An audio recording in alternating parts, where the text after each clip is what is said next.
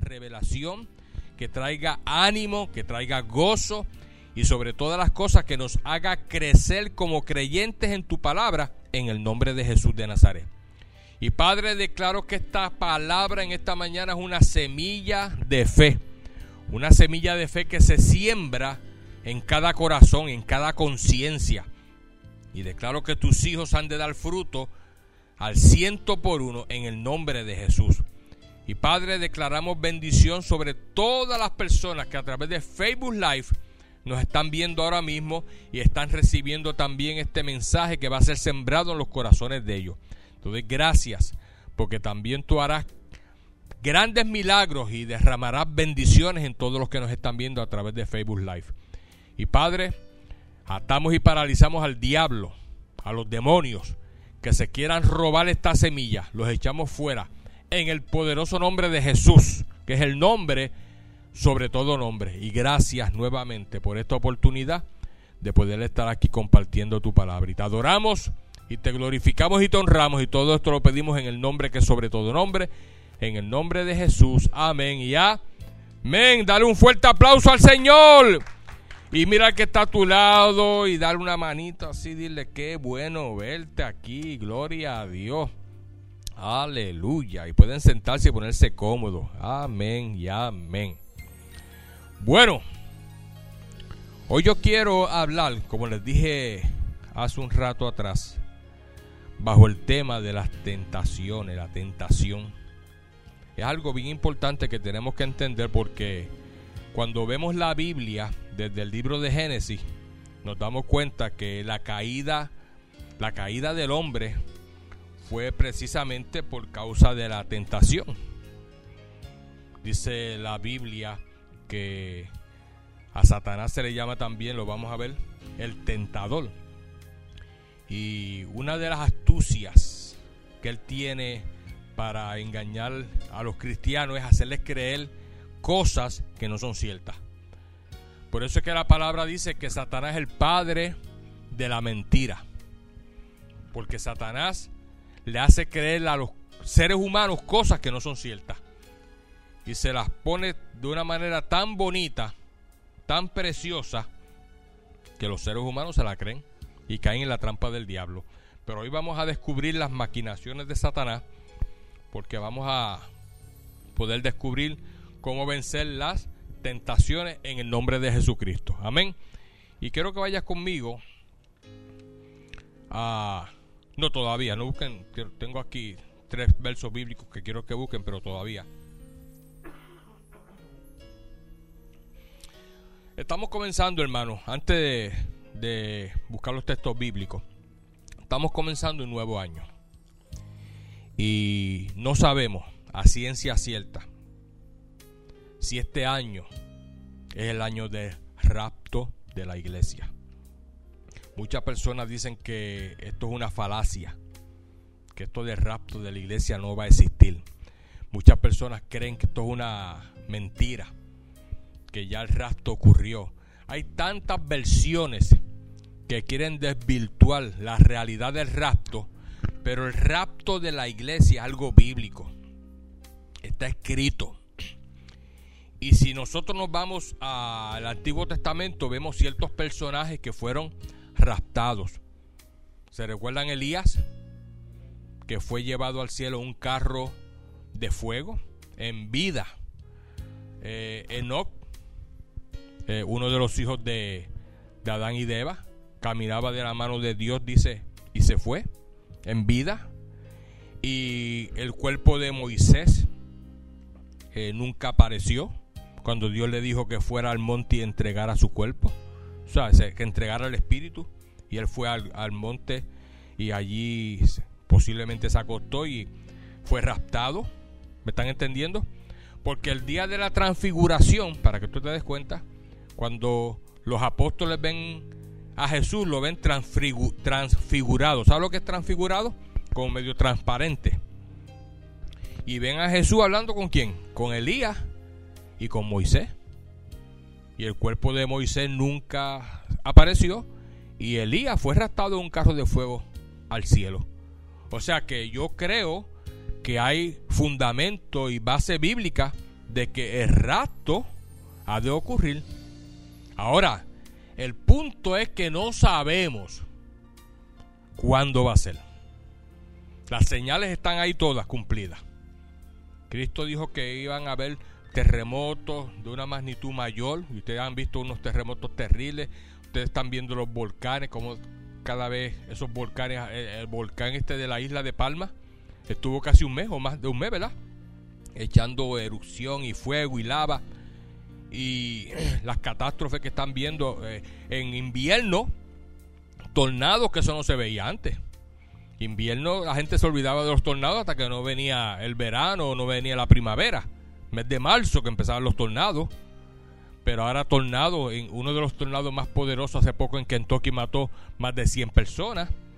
Y vemos como que todas estas tragedias, estos fuegos forestales en, Colorado, ahora en tiempo de invierno, un fuego terrible. Temperaturas que están rompiendo los récords de máxima en, en invierno. Entonces todo esto lo que nos da a entender a nosotros es que las señales que Cristo dijo que iban a estar eh, dándonos a nosotros la, la, idea, el panorama de que pronto venía el arrebatamiento de la iglesia del rastro, porque después viene Cristo a sembrar, a, perdón, a establecer su reino milenial en la tierra. Y nosotros vamos a estar con él reinando aquí. Ahora, el punto es que no sabemos si este año va a ser el rastro. No sabemos y usamos la fe para vivir pero no, sabemos tampoco si este sería el último año de nosotros en la tierra. Y no necesariamente tiene que ser que tú mueras en un accidente, tú puedes acostarte a dormir y irte con el Señor. ¿Me están entendiendo? Pero tenemos que vivir cada día como si fuera el último día de nosotros en la tierra. No pensando que, ah, mañana hago esto, mañana me consagro, Mañana entonces leo la Biblia. Mañana saco tiempo de orar. Mañana, mañana, mañana. Eso tiene un nombre.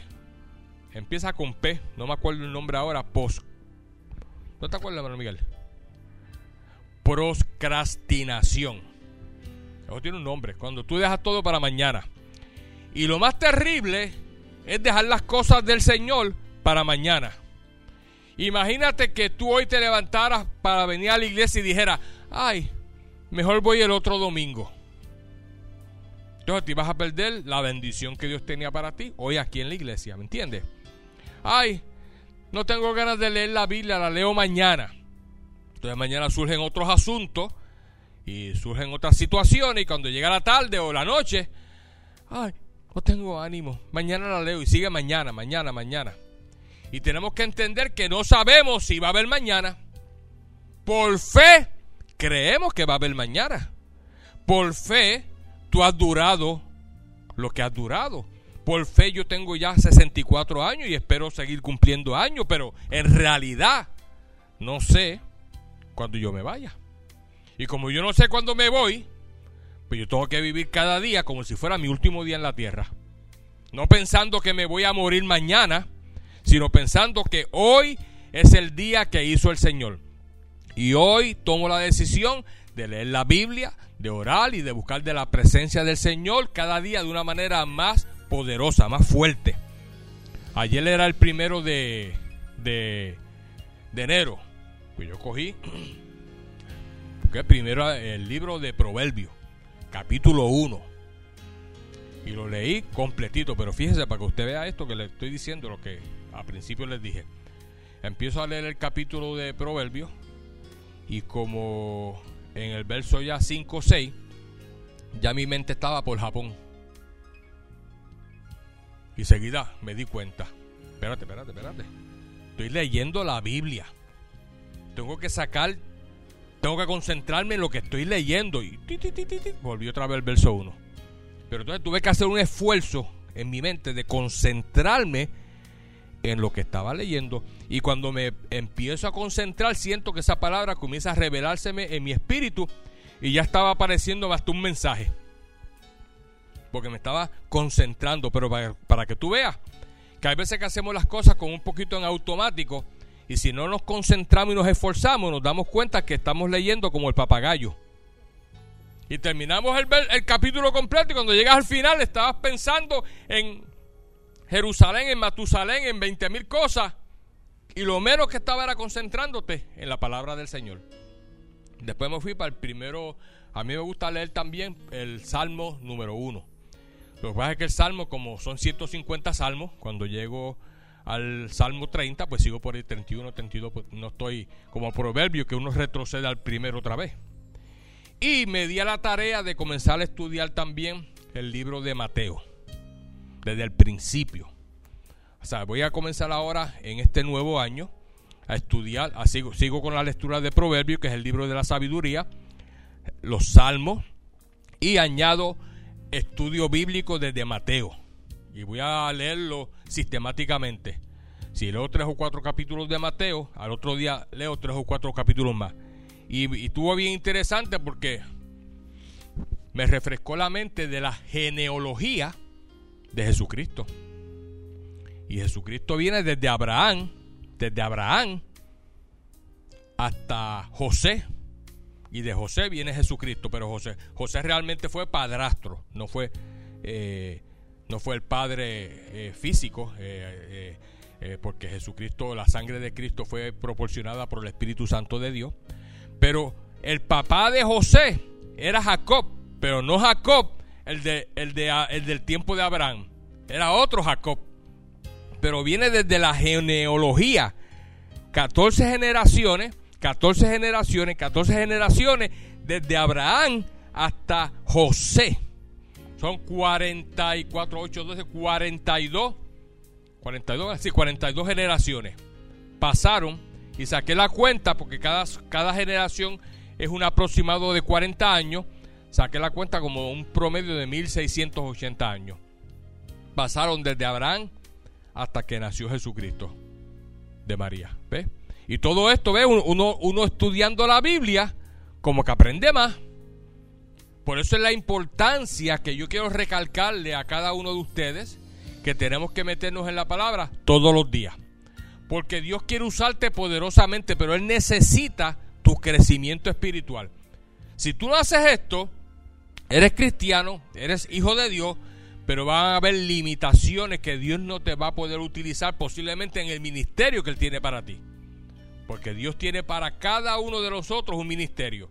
Y no necesariamente tienen que ser de pastor, o de evangelista, o de profeta, o de maestro, o de apóstol. Pero algo Dios tiene para ti. Ministerio. Para que trabajes en él. Pero necesita tu preparación necesita ver que tú te consagres, necesita ver el entusiasmo y el gozo que tú tienes trabajando en las cosas de Él, ¿ves?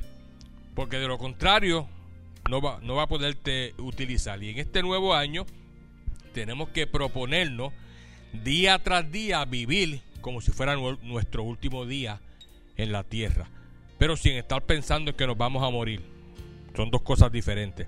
Hoy me consagro, yo no sé si Cristo viene mañana, yo, ustedes se recuerdan la canción de un, cantón, un cantante que dice, yo no sé mañana si se acaba el mundo. Pero nosotros no estamos pensando en que se va a acabar el mundo. Porque bíblicamente nosotros sabemos que Cristo va a establecer un reino milenial en la tierra. Pero tenemos que estar todos los días viviendo de esa manera, ¿ves? Ahora, lo más importante en que nosotros este año, en que lo que nosotros tenemos que hacer este año, perdón, es tomar la decisión, como les dije también al principio, de consagrarnos a Dios y para lograrlo tendremos que vencer cada tentación a la que nos enfrentemos y no ceder ante ellas. Amén. Ya nos dimos cuenta que Satanás desde el principio ha estado siempre trabajando con el hombre para tentarlo. Porque la tentación fue el punto culminante de la caída del hombre, porque Adán y Eva cedieron ante la tentación cuando el diablo vino en el huerto y los tentó. Y ustedes saben la historia, no quiero eh, entrar en detalles en ella. Ahora bien, existen, y es bien importante que tú entiendas, que tenemos que identificar la tentación porque existen tres fuentes primordiales de las cuales recibimos las tentaciones. Tres fuentes primordiales de donde nosotros recibimos las tentaciones. Número uno, nosotros recibimos tentaciones de parte del mundo, el sistema del mundo. Número dos, recibimos tentaciones basadas en la concupiscencia carnal, que son deseos desenfrenados. Y número tres, recibimos las tentaciones también del diablo, que él va a llevarnos en cada tentación a tratar de que desobedezcamos lo que Dios quiere que hagamos. ¿Ves? Ahora, quiero llevarte a la primera, a la del mundo, las tentaciones que provienen del mundo. Son tres. El mundo, concupiscencia carnal y las tentaciones que provienen de Satanás. Y yo quiero llevarte a Santiago capítulo 4 y el verso 1. Santiago capítulo 4 y quiero que vayas a ver el verso 1.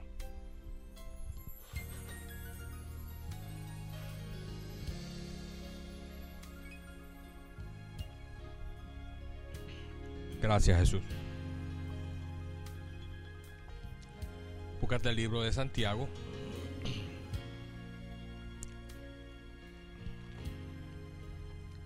Y búscate el capítulo, eh, perdón, dije capítulo 4, 4. Y el verso 1.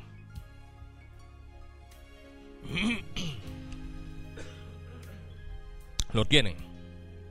Escucha bien, lee conmigo. Dice el verso 1 en el nombre del Padre, del Hijo y del Espíritu Santo.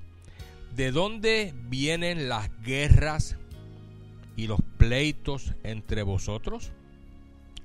¿No es de vuestras pasiones las cuales combaten en vuestros miembros? Codiciáis y no tenéis. Matáis y aldéis de envidia y no podéis alcanzar. Combatid y lucháis, pero no tenéis lo que deseáis, porque no pedid. Pedid y no recibe, porque pedid mal para gastar en vuestros deleites. Oh almas adúlteras, ¿no sabéis que la amistad del mundo es enemistad contra Dios? Cualquiera pues que quiera ser amigo del mundo se constituye enemigo de Dios. Amén. Ahora, tú pensarás, pero es que yo vivo en el mundo. Entonces, si yo estoy viviendo en el mundo, tengo que utilizar cosas del mundo para vivir. Ok, esta palabra mundo en el original significa sistema diga sistema. Cuando el apóstol Santiago habla que la amistad con el mundo es enemistad con Dios o la persona se constituye en enemigo de Dios, es cuando la persona vive siendo dirigida por el sistema que el mundo ha implantado en la tierra. ¿Y cuál es el sistema del mundo en la tierra? Número uno, engaño, fraude, mentira, falsedad, odio, rencor, todo tipo de cosas negativas que el mundo te trae a tu vida, eso es el sistema del mundo. Entonces muchas personas viven bajo ese sistema siendo cristianos y ahí que está el problema. Porque siendo cristianos quieren ser, como dicen en Puerto Rico, gansos, listos. ¿Ves? Y comienzan a pensar, espérate, si yo meto esta mentirita por acá, voy a salir bien y hasta voy a recibir del gobierno más dinero. Conozco personas que cuando llenan las planillas, cogen y ponen personas que no están viviendo bajo el núcleo familiar, pero las ponen ahí como que viven en el núcleo familiar para, y ponen el seguro social y cuando le llega el dinero lo dividen con el, con el familiar de la persona. ¿Me están entendiendo? Eso es fraude, eso es engaño. Entonces muchas personas viven bajo ese sistema Sistema de mentira, mentir. Muchas personas mienten para obtener ganancia. Entonces todo ese tipo de tentación que viene a tu vida para que tú engañes, buscando el lucro, para que tú mientas, buscando beneficios y para que hagas fraude pensando que vas a salir bien, todo eso es el sistema del mundo. Entonces el que vive bajo ese sistema, dice la Biblia que se constituye en enemigo de quién? De Dios. Entonces nosotros venimos del sistema del mundo. Porque yo cuando me convertí venía del sistema del mundo y yo tuve que hacer un sinnúmero de arreglos. ¿Ve? Yo hacía un sinnúmero de cosas que no estaban a la par con Dios. Y cuando la persona conoce a Dios, entrega su corazón a Dios, el Espíritu Santo comienza a trabajar con esa persona. Comienza a trabajar para que esa persona enderece la senda de sus pies y haga las cosas correctamente. ¿Ve? Ahora, esa es la primera forma en que las tentaciones vienen a los seres humanos. La segunda es la conscupiscencia carnal, que son deseos fuera de control y son tentaciones carnales que vienen a la vida de las personas. Quiero que lo busques rapidito en Santiago, ahí mismito, capítulo 1 y el verso 13. Santiago 1, verso 13. Yo creo que es bien importante que empecemos el año escuchando este mensaje porque esto nos va a ayudar a comenzar el año con el pie derecho. Porque ahora tú pones esto como punto de contacto empezando el año, no yo. Yo quiero vivir este año diferente al año pasado. El año pasado yo no pude alcanzar estas metas, estos logros. Este año lo quiero hacer. Este año quiero comenzar, como dice el pastor, a leer la Biblia desde el principio, ¿ves?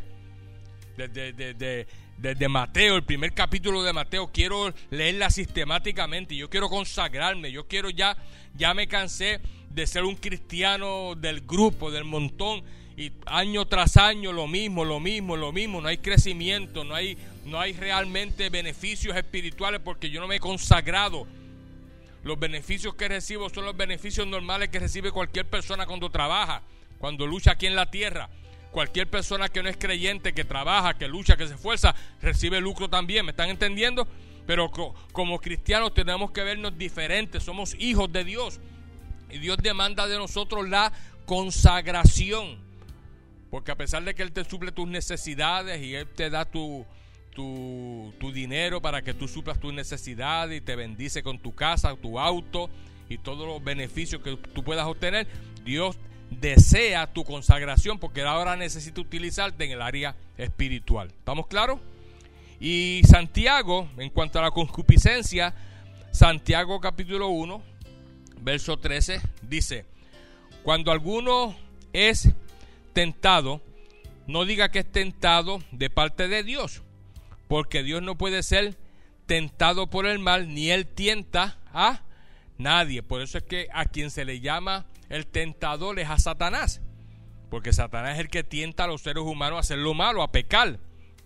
Y dice el verso 14, sino que cada uno es tentado cuando de su propia concupiscencia, cuando de su de sus propios deseos carnales desenfrenados, es atraído y seducido. Entonces la concupiscencia, dice aquí, después que ha concebido, da luz que el pecado y el pecado siendo consumado, da luz que la muerte. Y uno de los deseos desenfrenados más grandes que existen los seres humanos son los deseos desenfrenados que conducen a hacer actos sexuales inmorales. ¿Ve? Porque la Biblia enseña que toda esa inmoralidad es parte de la concupiscencia carnal. Porque no tenemos el control para mantenerlos haciendo las cosas correctamente. Por ejemplo, el sexo proviene de Dios. Eso no se puede desvirtuar. Dios creó el sexo, los seres somos seres sexuales porque Dios creó los órganos sexuales, pero Dios puso sus pautas, sus límites. Y Dios dijo que nosotros íbamos a tener sexo luego después del matrimonio. Que si el sexo se tenía antes del matrimonio, se llama como fornicación. ¿Ve? Si cuando teniendo nuestra pareja, nuestro esposo, nuestra esposa, la concupiscencia de la carne esos deseos desenfrenados no los tenemos en control porque somos seres humanos que tenemos que mantener eso en control, podemos caer en adulterio, que comenzar a tener relaciones extramaritales fuera del matrimonio. Otra cosa que la pornografía está ahora tú abres cualquier tableta, cualquier teléfono y hasta te aparecen ahí sin tú buscar los anuncios de pornografía, que a veces que tienes que darle con el botón así rápido y quitarlo. Entonces todo eso induce al ser humano en esa concupiscencia a querer ver cosas que no debe de ver. Y quizás a participar con la vista, no físicamente, en cosas que están entonces apoyando lo que están haciendo ahí. ¿Me estás entendiendo? Entonces todo eso pertenece a la concupiscencia carnal, deseos desenfrenados, especialmente deseos sexuales. Porque la concupiscencia también puede estar en otras áreas, como por ejemplo, tú, tú, puedes comenzar a tener deseo de hacer dinero y de hacer dinero y de hacer dinero y se convierte en una obsesión y te olvidas de todo el mundo y te olvidas de todos los asuntos y lo que quieres es invertir y ganar, invertir y ganar. Aunque aplastes a fulano, aunque aplastes a perencejo, pero tú vas por encima de ellos porque tú quieres ganar dinero. Entonces ya se convierte en un tipo de obsesión, en una conscupiscencia carnal, un deseo carnal desenfrenado que no lo has podido controlar, ¿ves? Por eso nosotros tenemos que pedirle a Dios constantemente que siempre nos ayude a mantener el control de nuestras finanzas. ¿ves? El control de nuestros deseos sexuales, el control de pensamientos que vienen aquí a la cabecita. Hagas así, tin, tin, tin, porque este es el campo de batalla. Pero Dios te dice en esta mañana, con mi ayuda, tú puedes vencer la concupiscencia carnal. Porque la Biblia dice que Dios no nos, ha, no nos ha dado espíritu de cobardía, sino de poder, amor y dominio propio. Tú tienes dominio propio tú puedes controlarlo. Lo que sucede es que si estás espiritualmente flaco, débil, porque apenas, apenas lees la Biblia, apenas estudias la Biblia, apenas haces una oracióncita de vez en cuando, la concupiscencia, ni vas a pelear con esos deseos desenfrenados. Cuando viene el, deseo, desenfrenado, pa, seguida lo hace. Y después dice, ay, perdóname, señores, que soy humano. Y tú sabes que como humano pues fallo. Eso no es excusa. Lo que pasa es que estás débil espiritualmente. Y por eso la palabra dice en Efesios, fortaleceos en el Señor y en el poder de su fuerza. Este nuevo año, yo te pongo en tu corazón que te fortalezcas en el Señor. Que tomes como prioridad la búsqueda incansable de Dios. O sea, no, no es que te vas a obsesionar con las cosas de Dios y te vas a olvidar de la familia y de las responsabilidades que tú tienes tú vas a cumplir con tus responsabilidades. Vas a cumplir con el trabajo que tú tienes para ganarte sustento. Vas a cumplir con ser el proveedor en tu hogar. Vas a cumplir con ser la cabeza del hogar. Vas a cumplir con tus hijos, con tu esposa. Vas a cumplir en todo aquello que tienes que cumplir como ser humano.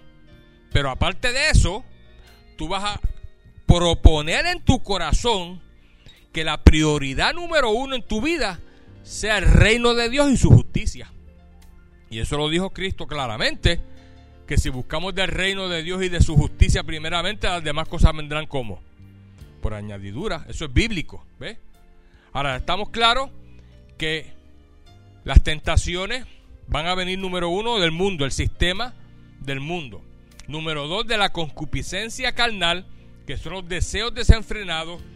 Y número tres del diablo, diga del diablo van a venir tentaciones directamente del diablo. Quiero que vayas a Mateo capítulo 4. Mateo capítulo 4. Gracias Jesús. Yo meditaba anoche cuando estaba antes de preparar el mensaje. Y usted sabe que uno ora al Señor y le pide dirección al Señor. Vine anoche aquí a la iglesia porque Sabía que iba a una frisada hoy en la mañana y dejé las plumas un poco abiertas. Yo vine aquí como a las 10 de la noche más o menos y abrí las plumas un poco para que la tubería estuviera, porque el año pasado nos sorprendió la frisada esa que hubo en febrero y se me explotó un tubo aquí en la iglesia. Y esto es un centro comercial. Y el del local de al lado me llamó y me dijo, hey, pastor, estoy viendo agua salir de la, de, la entrada de la iglesia. Imagínate, de la entrada de la iglesia cuando los baños están atrás. Yo dije, ay Dios mío. Y prendí el carro y le dije a mi esposa, mira, nos vemos ahorita, voy para la iglesia que está inundada de agua. Y cuando llegué aquí, había como así, como así, de agua en toda la iglesia, toda.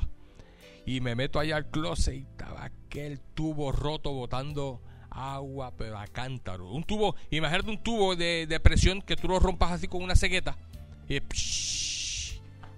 y, Dios mío, ¿cómo va? Y cuando voy a los contadores allá a cerrar la llave, esos contadores estaban allí que parece que nunca los habían cerrado. Y por más que le metí llave de perro y cuanta cosa allí, martillazo y todo, no cerraba. Y yo, Señor, ¿qué hago? Era un viernes. Y el Señor pone en mi corazón que le entre a martillazo al tubo. Que busque algo, como, como decir, este es el tubo. Y algo sólido detrás. ¿Ves? Y aquí. Para coger el tubo y aplastarlo. Y cuando le entré a martillazo y aplastando, yo, yo lleno de agua. Porque esa agua, yo estaba bañadito, no, no me tuve que bañar ese día. Y cuando termino de darle de martillazo, empezó a botar menos, menos, menos, hasta que paró. Y yo, ah, me senté en la silla ahí, eh, con los pies enchumbados ahí. Y miraba a la iglesia y yo, Dios mío, no puedo creer que esto se ha inundado. Entonces yo miraba esas maderas de al lado. Yo decía, esas maderas ahora con el agua se van a inflar. Suerte que pensé como el chapulín colorado. Y ahora, ¿quién podrá ayudarme? Y no contaban con mi astucia y llamé al hermano Beto. Y Beto rápidamente vino a ayudarme. Y sacamos un vacuum cleaner que él tiene. ¿Todavía lo tiene? Ah, Arturito. Se trajo el turito para acá y estuvimos toda esa noche, ¿verdad?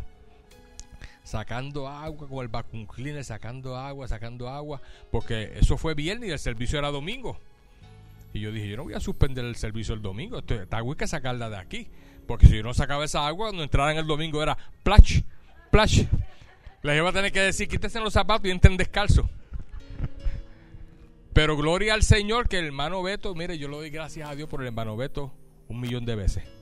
Porque cualquier problema que yo tengo en la iglesia, Beto, aquí estoy, pastor. ¿Me ayudas en esto? Seguro. Y cosas personales mías también. Me ayuda y me da la mano y es una bendición, créame.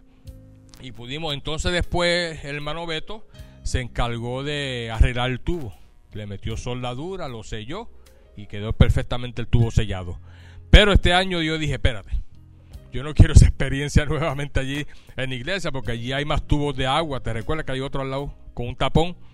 Y vine a abrir las, plumitas y aunque me tuve que dar el viaje a, a, esa hora para acá, pero me lo di. Por tal de que hoy por la mañana y cuando llegué aquí, miré la alfombra Gracias, Señor, que está todo bien. Pero son experiencias que uno tiene en la vida que uno aprende. Porque si uno aprendía en ese momento otra frisada, a lo mejor no iba a abrir las plumas y se explotaba el tubo en, otra ocasión. ¿Me estás entendiendo? Ahora, vamos a ver las tentaciones que vienen ahora del diablo. Mateo 4, verso 1. Dice, entonces Jesús, ¿lo tienen? Entonces Jesús fue llevado por el Espíritu al desierto para ser tentado. ¿Por quién? Por el diablo. No tenga miedo nunca de decir diablo. Pero no aprenda a estar diciendo como personas que dicen, ¿qué diablo fue eso? Porque esa expresión soy fea. Yo digo personas que constantemente dicen, ¡eh, diablo! ¿Y eso qué fue? No, no cuando tenemos que mencionar el nombre diablo, porque la Biblia lo menciona, que es el enemigo número uno de los cristianos, lo mencionamos para hacerle ver a la gente que el diablo es el tentador, que el diablo es el que nos tienta, que el diablo es el que quiere destruirnos. En ese sentido decimos diablo, ¿ves? Pero la expresión, es mejor decir, nosotros en Puerto Rico decimos, es a rayo, ¿ves? Mm, pero como quieras un rayo, pero es, es menos trae menos connotación a decir a ah, diablo, ¿me estás entendiendo? Pero el diablo es el personaje número uno que va a trabajar contigo para tentarte. Las tentaciones, mira hermano, si no hubiera diablo, si ese ángel, Luzbel, no se hubiera revelado contra Dios, y quiso hacer lo malo. Dice la Biblia en Ezequiel 28 que su corazón se llenó de maldad. Si no existiera diablo, esto fuera un paraíso. Y el plan de Dios era establecer al hombre en la tierra y que el hombre se encargara de la tierra, la sojuzgara, se encargara de todo y edificaciones. El hombre iba a establecer un reino maravilloso en la tierra. Y Dios iba a caminar con el hombre en la tierra y los ángeles lo íbamos a estar viendo constantemente. ¿Me están entendiendo? Porque iba a haber una comunicación íntima entre las cosas espirituales y nosotros, porque somos seres espirituales. Pero al el hombre caer por la tentación, se establece una división entre el pecado y la obediencia a Dios. Dios es santo y Dios no liga con el pecado. Por lo tanto, ahora el hombre, hasta Dios tuvo que expulsar del huerto a Adán y a Eva, porque ese lugar es un, lugar privilegiado, establecido por Dios para que la humanidad hubiera crecido en ese lugar. Y ustedes saben las consecuencias del pecado, de la tentación en la que ellos se dieron, ¿ves? Ahora, en cuanto al diablo, vamos a ver ya mismito varias cositas más en cuanto a cómo él, la Biblia lo describe como el tentador. Pero para proseguir, yo busqué la definición de la palabra tentación, porque yo quiero que tú aprendas algo en esta mañana. A lo mejor ya lo sabía, pero si no, lo vas a aprender. Según el diccionario Vox de la lengua española, la palabra tentación es algo que te induce o te impulsa a hacer una cosa o hacer algo. Según el diccionario Vox, no define tentación como algo negativo o algo malo. ¿Ves? Y te repito la definición. Tentación, algo que te induce te impulsa. O, o te impulsa, lo puse aquí. O te impulsa a hacer una cosa o hacer algo. Algo que te va a impulsar a hacer algo. Ahora vamos a ver qué es ese algo. Porque la tentación no necesariamente tiene que ser algo malo. ¿Ves? No necesariamente la tentación tiene que ser algo malo. Y te voy a dar un ejemplo. Tú puedes ser tentado a invertir en un negocio porque a otro le fue bien. Y tú dices, caramba, Beto montó un negocio de, de tortillas y de burritos y le ha ido bien. Caramba, yo tengo ganas de invertir también en ese tipo de negocio porque mira qué bien le ha ido a Beto. No es envidia, es que me he dado cuenta que si le ha ido bien a él, me puede ir a mí también. ¿Ves? Porque es un negocio. ¿Ves? Y yo me veo, tentado a qué? A levantar un negocio también. Y puede ser que venga un de Beto. Beto, ¿cómo tú hiciste para levantar ese negocio? Que quiero levantar. Y, y ese deseo, que, no es malo, que se, es como un tipo de tentación porque me veo tentado. Conforme al diccionario, es algo que me veo tentado a hacerlo porque es productivo, es bueno y, y voy a sacar beneficio. Y puede ser que monte el negocio y salga bien. Como puede ser que monte el negocio y no salga muy bien. ¿Me están entendiendo? Pero no es malo. No hay pecado en eso. ¿Me están entendiendo? Por ejemplo, otro ejemplo más. Tú puedes ser tentado a comprar un auto nuevo porque el tuyo está viejito y los dealers han puesto unas ofertas tentadoras.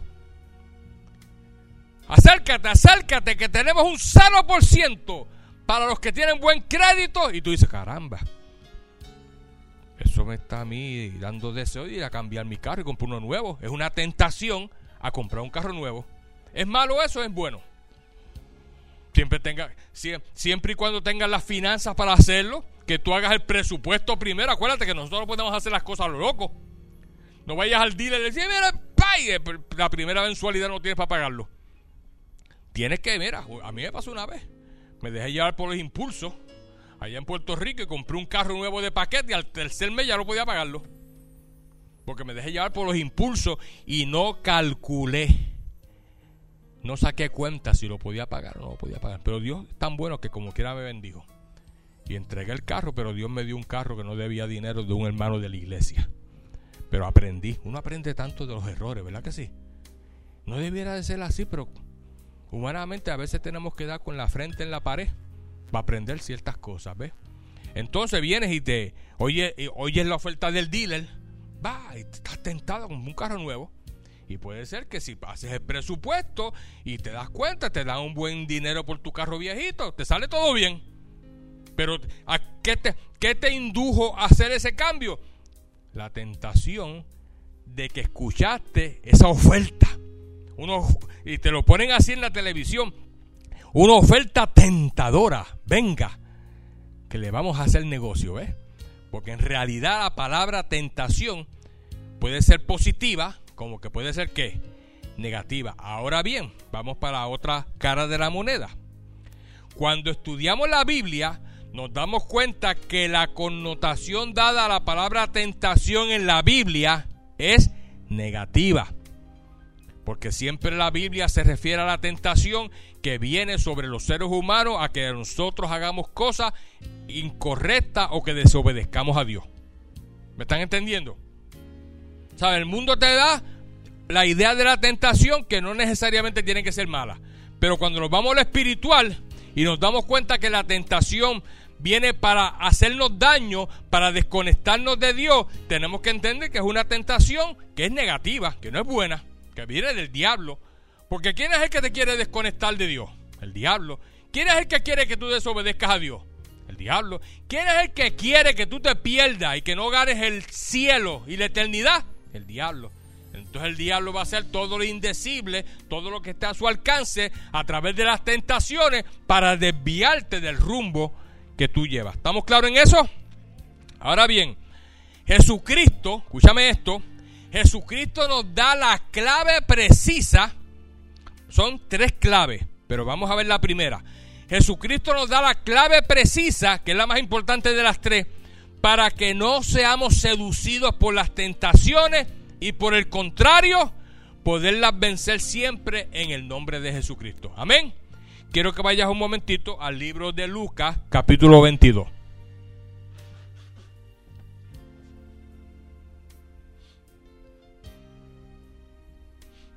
Gloria a Dios. Lucas 22. Y el verso 39. Lucas 32, perdón, 22, 22 y el verso 39. Mira lo que dice. Y saliendo, se fue como solía al monte de los olivos, y sus discípulos también le siguieron. Dice el verso 40. Cuando llegó a aquel lugar, miren esto, les dijo, orad que no entréis en qué? En tentación. Vamos a, vamos a dejarlo ahí. O sea, vamos a, no, no, no sigas leyendo para abajo. Orad para que no entréis en tentación. Jesucristo nos está dando la primera clave la primera llave para que nosotros podamos vencer las tentaciones. Y se llama la que? La oración. Un cristiano que no ora es presa fácil, fácil del tentador de Satanás. Se le va a hacer, es más, Satanás juega como si fuera una marioneta con los cristianos que no oran. Porque los cristianos que no oran no tienen revelación de Dios. Porque de la única manera que tú puedes tener contacto con tu creador, con tu padre, no, no solo, Dios no solamente es nuestro creador, Él se ha convertido, cuando aceptamos a Jesús, Él se convierte en tu Padre Celestial. ¿Ves? Y tú puedes tratarlo como papá, papito, padre, puedes decirle mm, todos sus atributos, gloria al, Señor, le puedes decir poderoso, eh, le puedes decir maravilloso, todo lo que venga a tu corazón, decirle a Él, se lo puedes decir porque es tu Padre. ¿Cuántos de ustedes no elogian a su mamá o a su papá aquí en la tierra? Cada vez yo veo a Enrique Castal, le da un besito ahí a la hermana Rebeca y le echa el brazo ahí. Y a nuestros padres los elogiamos. Le decimos, amor, ya están viejitos. Decimos, ay, qué linda eres viejita. Y abrazamos. Nosotros elogiamos a nuestros seres queridos, especialmente a nuestros padres. ¿Cómo no elogiar a Dios? Y más por sus atributos, omnisciente, omnipresente. ¿Ves? Te amo, te adoro, Jesús, tú eres lo más grande para mí porque eres tu papá ahora. No lo veas como tu creador. Cuando recibiste a Cristo, Él se convierte en tu papá. Jesucristo decía Abba, Padre. Y Abba significa en, el, la palabra Abba, que es en hebreo, significa en español eh, papito. Él trataba a su padre como papito. Padre, él le decía. ¿Me están entendiendo, verdad? Pues por lo tanto, ahora tenemos que entender que como somos hijos de Dios y somos creación de Dios, pero ahora nos convertimos en hijos de Dios, la oración nos va a cubrir de una manera poderosa y te va a revestir como, como de un armamento especial que vas a poder vencer a través de la oración esas tentaciones. Porque te estás fortaleciendo en el Señor y te estás fortaleciendo en el poder de su fuerza. Amén. Mira hermano, la oración, un cristiano que no ora, yo considero que no ha conocido a Dios. Porque de la única manera que tú conoces a Dios es a través de la oración. Tú puedes tener un encuentro con Dios y tuviste la convicción de que Él es una realidad, de que Él te quiere salvar, de que Él te quiere dar cosas buenas y la convicción te llevó a aceptarlo. Pero de aceptarlo a conocerlo son dos cosas diferentes. Cuando tú te le declaraste a tu esposa que no era nada, tú le dijiste, ¿quieres ser mi novia? Y ella te dijo, no, digo, te dijo sí. ¿Eh? Pues tú estabas esperando el sí. Al decirte el sí, se convierte en tu novia, pero no la conoces. Quizá la conoces un poquito porque estudió contigo o se crió en el barrio, ¿me están entendiendo? Pero a profundidad tú no la conoces. Vamos a poner la otra cara de la, de la, de la moneda. Y la mujer le dijo sí al novio, al muchacho, porque al decirle sí se convierte en novio, ¿verdad? Pero no lo conoce.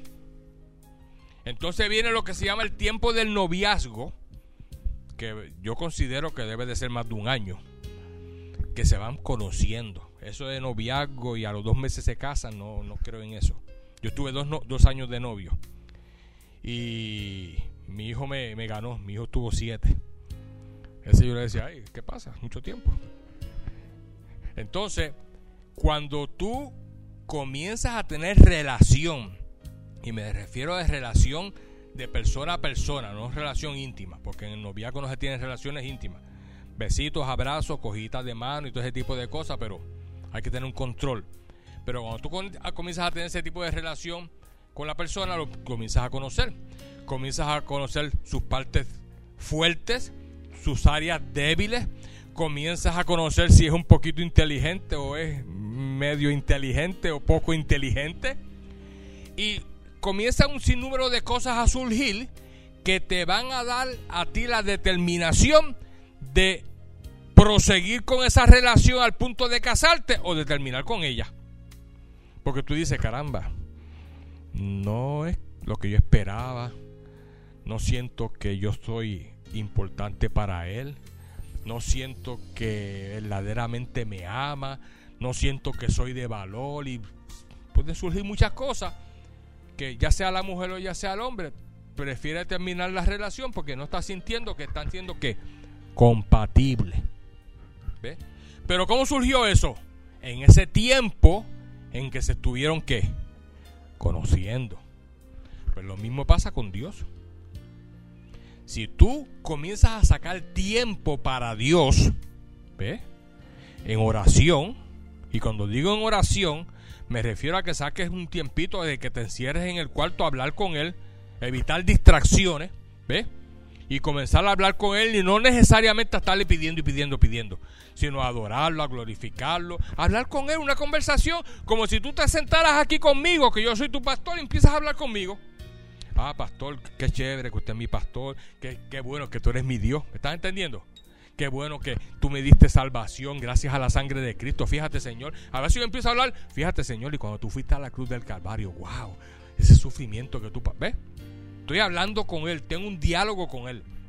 Y cuando voy en oración de rodillas, hablo con Él, pero también peleo la batalla espiritual.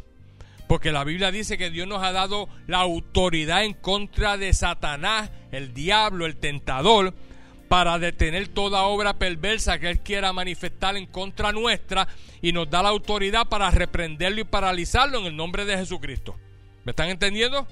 Cuando una persona está enferma, requiere la oración, pero la oración de poder para detener la enfermedad en el nombre de Jesús, porque sabemos que la enfermedad no proviene de Dios, proviene de quién?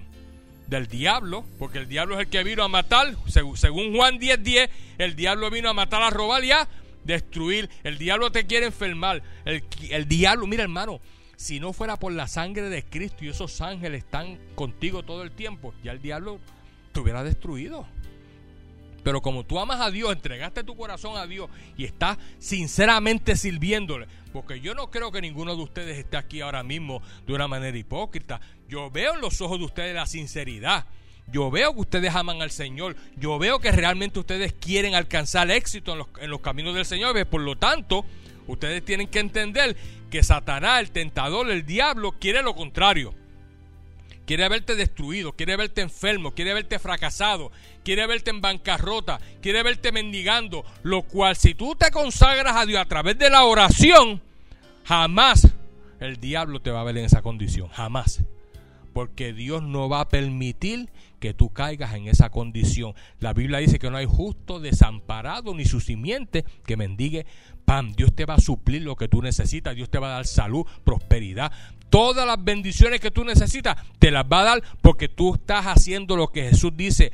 Precisamente estás sacando tiempo de orar para vencer la tentación. Orad para que no entréis en tentación. Amén. Si quieren marcarlo ahí en su Biblia para que lo repitan y lo lean y lo estudien. Orad para que no entréis en tentación. Verso 40. Ahora bien, escúchame bien esto. La Biblia dice que la tentación y la prueba es una misma cosa. Eso lo estuvimos viendo en Santiago 1.12, pero vamos un momentito, quiero que vuelvas a verlo. Santiago 1.12. Hoy no hay problema porque los Cowboys juegan a las 3 y 30. O sea que podemos estar aquí hasta las 3. Gloria a Dios. Para Juanita dice, pastor, no tanto porque hay que ver la, la antesala. Gloria a Dios. Ok, Santiago, aquí estamos. El capítulo 1 y verso 12 dice, dice, bienaventurado el varón que soporta la tentación Bienaventurado el varón o la varona que, que soporta la tentación, porque cuando haya resistido la prueba, recibirá la corona de vida que Dios ha que prometido. Aleluya, Dios te ha prometido una corona de vida. ¿Y sabe cuál es esa corona de vida?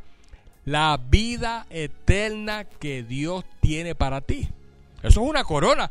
es el, mayor galardón, el mayor premio que tú puedas estar en la presencia de Dios por toda la eternidad y que Dios te diga, buen hijo fiel, en lo poco fuiste fiel, en lo mucho te pondré, entra al gozo de mí, Señor. Y que entras ahí con tu coronota, ya, gloria al Señor. La corona de vida. Ahora, Dice aquí, bienaventurado el varón que soporta la tentación, porque cuando haya resistido la prueba recibirá la corona de vida. La palabra tentación y la palabra prueba es una misma cosa. Y se lo voy a mostrar. La palabra tentar o tentación viene del hebreo nasak. Nasak, que significa probar. Dios conoce tu corazón. Dios conoce lo que tú vas a dar, a donde puedes, lo que puedes dar y hasta donde tú puedes llegar. Satanás no conoce tu corazón. Satanás no conoce tus pensamientos. Él se deja llevar por los actos físicos tuyos, por lo que tú hablas. Él sabe que si estás viendo cosas negativas, él puede usar eso en tu contra. ¿Me están entendiendo, verdad? Por lo tanto, Satanás va a probarte a través de la tentación a ver si de verdad tú amas al Señor. A ver si tú estás dispuesto a hacer cosas para el Señor. ¿Me están entendiendo? Imagínate a Abraham cuando Dios le dice que vaya y sacrifique, y sacrifique a su hijo. Dios en realidad no está queriendo de ninguna manera que Abraham mate a su propio hijo. Pero Satanás estaba ahí, mira, amulándose los dientes. Tengo aquí ya a Abraham para que mate a Isaac, su propio hijo. Pero ya Dios le había proveído el, el cordero, porque ya Dios sabía que Abraham no le iba a negar a su hijo, pero él quería que llegara hasta ese punto para que el diablo se diera cuenta que Abraham le pertenecía a él y que él amaba a Dios con todo su corazón y estaba dispuesto a hacer lo que Dios le dijera. Y por eso se le aparece el ángel cuando él está allá con el cuchillo. Abraham, Abraham, detente. Y aparece el cordero y sacrificó el cordero. ¿Se recuerdan Job? Que dice la Biblia que hasta el diablo fue allá arriba a decirle a Job, a, le fue a decir a Dios, mira, con razón tu hijo Job está allá sirviéndote. Mira, tú lo tienes con un montón de ganado, un montón de propiedades, lo tienes próspero, hijo, familia. Quítale todo eso para que tú veas cómo te va a negar. ¿Y qué le dijo Dios a, Satanás? Le dijo, te doy permiso que le quites todo eso menos su vida. Pero ¿quién fue el que vino sobre Job? Satanás y vino, le destruyó con trajo tornado, destruyó su granja, le mató a la familia, hizo, lo enfermó de tal manera que le dice a la Biblia que le dio una sasna y se rascaba con un tiesto. Imagínate un tiesto de esos de, de, de planta, de cemento, tú rascando del picor que tú tienes. Y que se le aparece la mujer y le dice, ah, rayo, con todo y eso sigues adorando y alabando a tu Dios, muchacho. Maldice el día en que naciste y muérete. Suerte que en aquel día, en aquella época no había el divorcio, ¿verdad? Porque hubiera dicho, mujer, me divorcio de ti. Tú lo que quieres que yo me muera. ¿Para qué te casaste conmigo entonces? No, pero le dijo eso. Pero ¿qué le decía? Dios ignorantemente porque no conocía realmente a Dios. Él sabía que había un Dios y le servía con todo su corazón. Pues, Dios da y Dios quitó, sea Dios bendito, ¿ves? Y él pensaba que todo eso. Pero cuando él, cuando Dios vio que él no negó, a, eh, eh, llegó a lo más fondo del fango y no negó a Dios. No le echó la culpa a Dios, no, no, o sea, no, no blasfemó en contra de Dios. Entonces Satanás se dio cuenta que Job realmente lo amaba. De tal manera que estaba dispuesto a morir por Dios. ¿Y qué hizo Dios? Le multiplicó a Job todo le dio otra vez familia, hijos, granjas, animales. Dice la Biblia que lo hizo más próspero que la primera vez. Quiero entender esto. Que Satanás, por más que trate de destruir tu vida, si tú estás consagrado a Dios, si para ti la prioridad es Dios, jamás ninguna tentación te va a poder apartar del Señor en el nombre de Jesús. Amén. Le da un aplauso al Señor en esta mañana. Gloria a Dios. Así que la palabra tentar o tentación viene del hebreo nasat, que significa probar. También encierra la idea de poner a prueba a alguien para ver cómo responderá, que fue lo que Dios, permitió con Abraham, ¿ves? Por eso dice que Dios probó a Abraham. Ahora, conforme a Santiago 1.12, pues entendemos que tentación y prueba es lo mismo.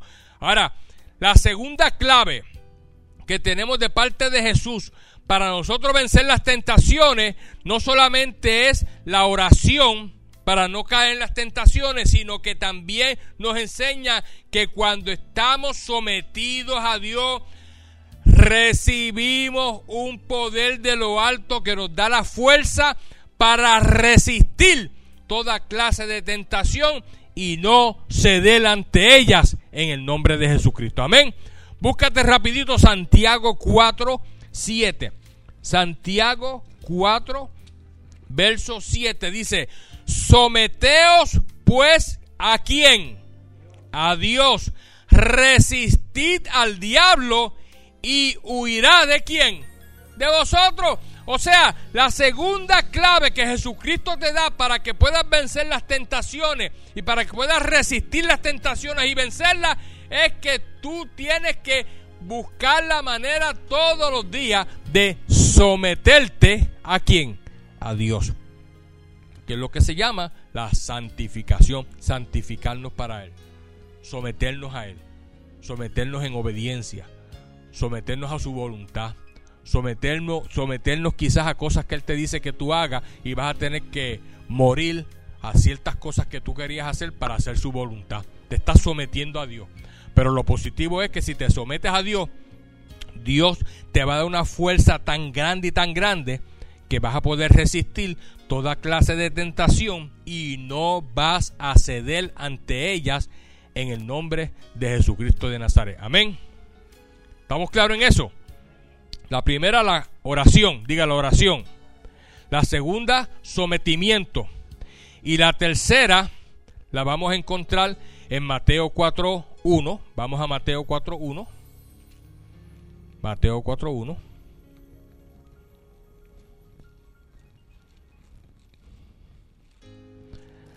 Mateo 4.1. Vamos a dar lectura. La tercera clave para vencer siempre la tentación no es otra que la confesión o declaración de la palabra de Dios. Diga confesión o declaración de la palabra de Dios. Y Jesucristo te va a dar aquí el ejemplo, un ejemplo vivo del, mismo. Dice el verso, verso 1. Entonces Jesús fue llevado por el Espíritu al desierto para ser tentado por el diablo. Solo leímos anteriormente, pero vamos a seguir leyendo ahora. Y después de haber ayunado 40 días y 40 noches, tuvo que. ¿Por qué tuvo hambre? Porque era ser humano. Él vivió como hombre. Y vino a él, ¿quién? El tentador, que no es otro que quién. El diablo, Satanás, la serpiente antigua, también se le llama el tentador. Porque él, mira hermano, no se cansa ni se cansará de buscar la manera de tentar al ser humano. Satanás no duerme. El diablo no duerme. Los demonios no duermen. Los ángeles no duermen. El dormir es algo físico, humano para que el cuerpo físico se restaure, coja energía para otro día más de, poder hacer las cosas que tiene que hacer. Necesitamos eh, cargar el cuerpo de energía y eso se hace a través del sueño. Pero en el mundo espiritual no se duerme. Allá los ángeles no se van a dormir ocho horas en un cuartito, ni la siestecita de 20 minutos, porque ya estoy viejito. Los demonios no duermen, Satanás los seres espirituales no duermen, Dios no duerme. Cuando estemos allá arriba con nuestro cuerpo santificado, con nuestro cuerpo glorioso, maravilloso, nuevo que Dios nos va a dar, tú no vas a tener que dormir. Tú no vas a tener que dormir, porque eso es algo del ser humano acá en la tierra. Ahora dice aquí, y vino el tentador y le dijo, si eres hijo de Dios, di que estas piedras se conviertan en pan. Él respondió y dijo, escucha bien, no leas todavía. Él respondió y dijo, Mira, diablo, tú te crees que tú vas a poder vencer a mí. Tú estás equivocado. Yo soy el hijo de Dios, ¿sabes? Conmigo tú no te metas. Él le dijo eso. Con el diablo no se puede establecer una conversación. Con el diablo no se dialoga. Con el diablo tú no tienes que hablar absolutamente nada. Al diablo cuando te venga a tentar, lo que tú ves, lo que tú vas es a sembrarle la palabra en la cara. Escrito está. ¿Me están entendiendo? Mira como Cristo le dijo aquí. Él respondió y dijo, escrito está. No solo de pan vivirá el hombre, sino de toda palabra que sale de la boca de Dios. Amén. Él está diciendo al diablo, mira diablo, en otras palabras, la Biblia dice que la palabra de Dios es mi sustento. Y mientras yo me mantenga con esta palabra escrita en las tablas de mi corazón, con esta palabra nada más, yo puedo vivir sin tener que comer. Llevaba 40 días, 40 noches, no había comido y mira cómo estaba ahí vivito y coleando. ¿Me están entendiendo? O sea, ¿qué nos está diciendo el Señor? ¿Cuál es el ejemplo que nos está dando el Señor? Que nosotros lo que tenemos que cuando venga la tentación es confesar la palabra específicamente en el área donde recibimos la tentación, si es una tentación financiera, de que el diablo te está poniendo que gastes dinero donde no debes de gastarlo, Pero tú tienes que buscar la palabra que dice, en el nombre de Jesucristo de Nazaret, yo declaro que no hay justo desamparado ni su simiente que mendigue pan. Yo no voy a invertir en algo que no debo de invertir porque mi Dios suple mis necesidades en el nombre de Jesús y Dios me dirige y Dios es mi guía y Dios dirige mis pasos. Y todo eso está escrito en la palabra, ¿ves? ¿Y el diablo qué va a hacer? Se va a ir, va a buscar otra manera de cómo tentarte. Mira otra, otra, otro ejemplo aquí. Dice, entonces el diablo lo llevó a la santa ciudad y lo puso sobre el pináculo del templo y le dijo, si eres hijo de Dios, échate allá abajo porque escrito está, a sus ángeles mandará cerca de ti, en sus manos te sostendrán para que no tropieces con tu pie en piedra. O sea, eh, eh, él no se puso a altercar aquí con, con, con, con el diablo. Él le dijo rápidamente, escrito está, también no tentará al Señor tu Dios. Y otra vez le llevó el diablo a un monte muy alto y le mostró todos los reinos del mundo y la gloria de ellos. Y le dijo, todo esto te daré si postrado me adorares. Entonces Jesús le dijo, vete, Satanás, porque escrito está. Tú puedes decir hacia el diablo, sin temor alguno, vete, Satanás, porque escrito está. Dice, al Señor tu Dios adorarás y a Él solo servirás. Y el diablo entonces, ¿qué hizo? Le dejó y si dejó a Cristo porque le dijo, escrito está, y lo reprendió, porque Jesucristo no tiene que decirte, reprendo en el nombre de Jesús, él mismo era Jesús. Pero tú le dices, diablo, escrito está, te reprendo en el nombre de Jesús y te ordeno que abandones este lugar ahora mismo. El diablo tiene que hacer esto. Le dejó, tiene que irse. Y aquí vinieron ángeles y le servían. ¿Estamos claros en eso? O sea que la tercera clave que nosotros tenemos de parte del Señor es que nosotros tenemos que usar la autoridad que tenemos a través de la confesión de la palabra de Dios. Escúchame esto, cada vez que alguien te incita a hacer lo malo, tú tienes que identificarlo como una tentación traída a tu vida por el tentador. Cuando alguien te diga, mira, tengo un negocio muchacho, olvídate.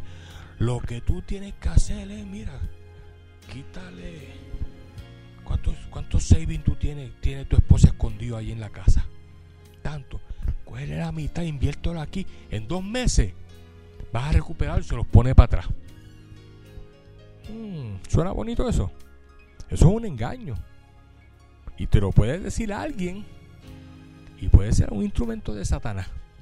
Tienes que tener cuidado de lo que, de lo que tú escuchas de las personas. Porque muchas personas van a ser utilizadas por el diablo para tratar de engañarte a hacer cosas incorrectas. A invertir donde no debes de invertir. A hacer transacciones que no debes de hacer. Y eso tienes que tener mucho, mucho cuidado. Estoy terminando ya. Cuando eres, escucha bien esto, cuando eres tentado por Satanás, Dios te dará las herramientas necesarias, te dará la sabiduría necesaria, te dará la fortaleza necesaria para salir airoso en medio de toda tentación en el nombre de Jesucristo de Nazaret. Búscate primera de Corintios, primera de Corintios rapidito.